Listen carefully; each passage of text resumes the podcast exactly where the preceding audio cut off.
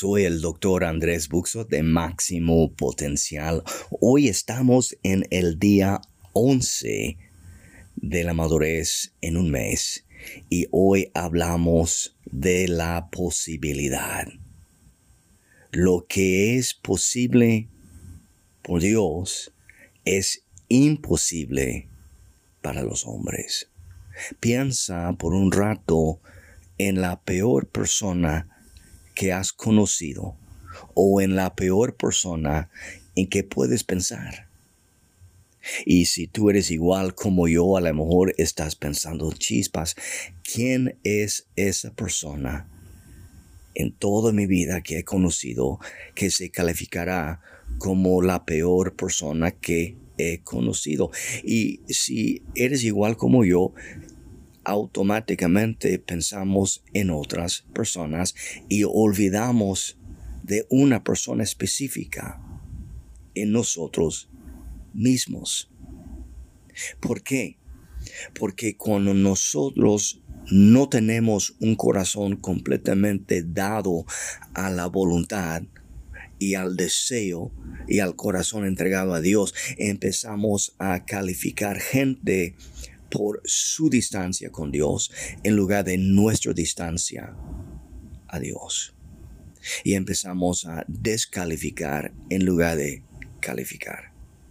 Yo sé una cosa, no sé muchas cosas, pero una cosa que sé, cuando yo me califico delante de Dios por mis buenas obras, yo descalifico a otras personas por sus malas obras. Pero cuando yo permito que Dios me califica, yo más tengo la tendencia de calificar a otras personas como Dios los está calificando. Esa persona peor que has conocido en tu vida tiene esperanza delante de Dios. La respuesta es sí, porque es Espíritu Santo que trabaja en ti, igual como en un otro, para perfeccionar la obra de lo que Él inició en su vida. A lo mejor el pasado de una persona puede ser peor o no tan difícil como tu pasado. Pero la realidad es, yo no puedo calificar a otras personas conforme mi proceso.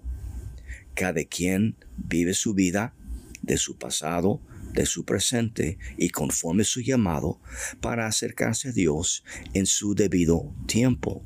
Yo no puedo despertar el amor que hay en el corazón de un otro, solamente estoy responsable de levantar y despertar el amor que hay en mí para con Dios.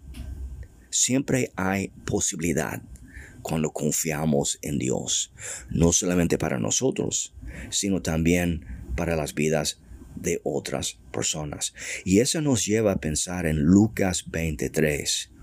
Desde el versículo 40 y más adelante dice, pero el otro ladrón respondió a su compañero diciéndole, ¿no tienes temor de Dios?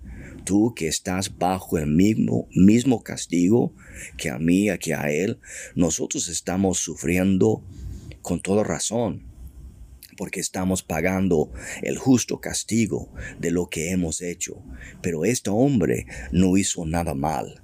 Luego añadió Jesús, acuérdate de mí cuando comienzas a reinar. Y Jesús le contestó a ese ladrón, te aseguro que hoy estarás conmigo en el paraíso.